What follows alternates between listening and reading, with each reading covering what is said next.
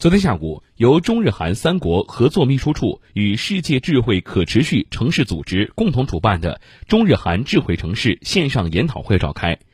郑州市委外办组织市直有关部门参加了此次线上研讨会。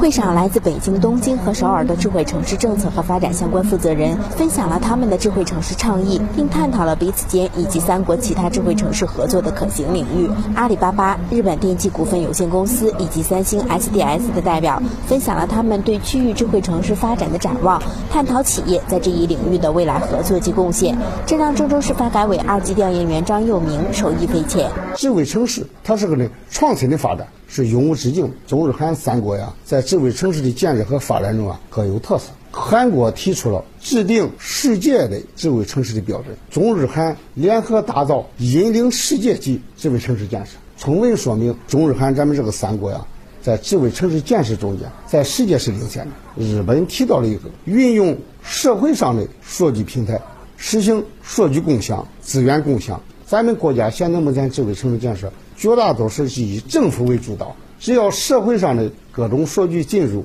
我相信能够提供更多的数据量，便于服务。据了解，郑州在二零一八年六月就成立了智慧城市领导小组，并建立了以中国工程院院士王家耀领衔、高校研发机构共同组成的智慧城市专家库，以建设具有黄河流域生态保护和高质量发展鲜明特征的国家中心城市为目标，以满足人民群众对美好生活的向往为牵引，以数字郑州城市大脑项目为依托，全方位推进智慧城市建设，不断提升社会治理能力的现代化水平。郑州市大数据管理局副局长韩晓东。目前，城市大脑一期已建成基于飞天云的全市统一政务云平台，打造了业务和数据双中台为支撑的城市大脑统一基础底座。在此基础上，结合云计算、大数据、人工智能等多种先进技术，不断衍生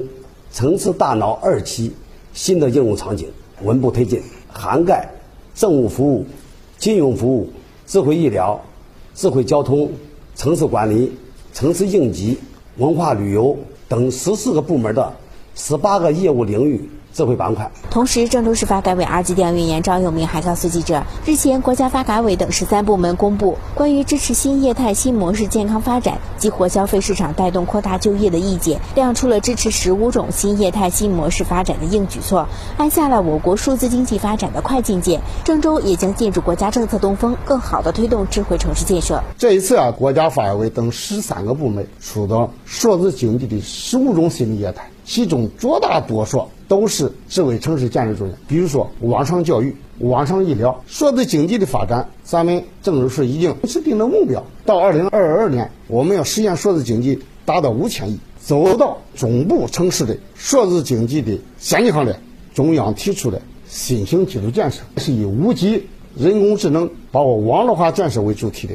新型基础建设，可以说为智慧城市建设高质量发展提供了动力。所以啊，我们要借助这个东风，达到咱们郑州市智慧城市、城市大脑的建设，提高咱整个郑州市人民的幸福感、获得感。